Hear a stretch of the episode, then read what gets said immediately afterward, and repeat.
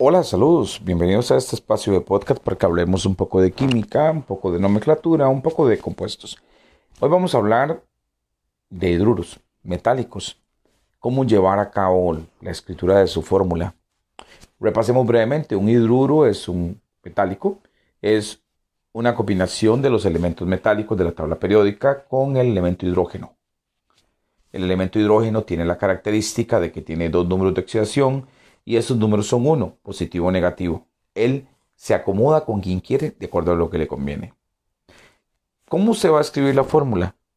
Siempre usted va a leer un nombre y el nombre va a decir hidruro de esto. Y ese esto que le estoy diciendo yo es un metal. Entonces usted lo primero que va a escribir es el símbolo de ese metal. Luego el símbolo del hidrógeno, que es H. Usted tiene que tener claro ¿Qué número de oxidación tiene ese metal? No tenga pena ni tenga vergüenza, ni se siente incómodo de tener la lista de los elementos a mano. Dicho sea paso, fueron anexadas en la semana 7 o lo copiaron en su cuaderno.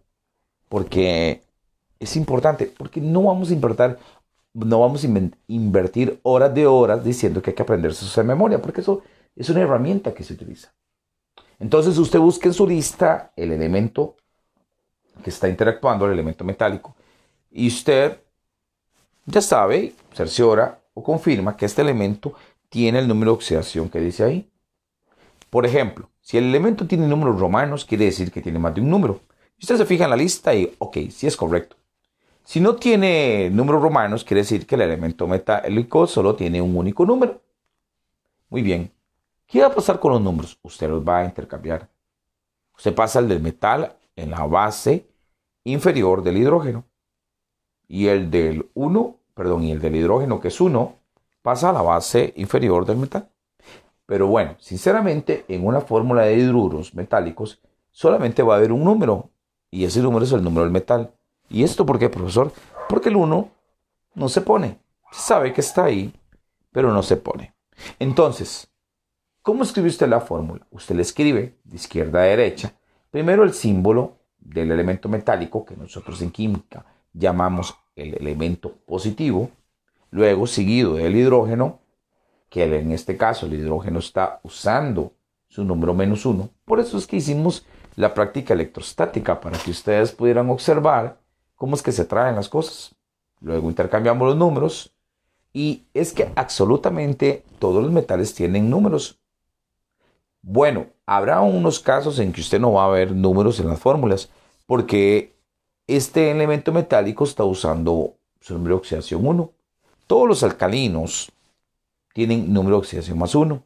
Y algunos elementos, por ejemplo, el oro o la plata, tienen un otro, el cadmio también tienen otro número de oxidación que entre esos incluye el 1. Entonces, obviamente, cuando va a interrelacionarse un hidrógeno con uno de estos elementos que tiene número de oxidación 1, pues esos números no aparecen.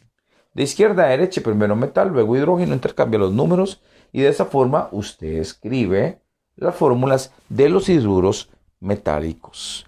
Le vuelvo a recordar, es muy importante tener los números de oxidación a mano y recordar qué significa ese número entre paréntesis, romano.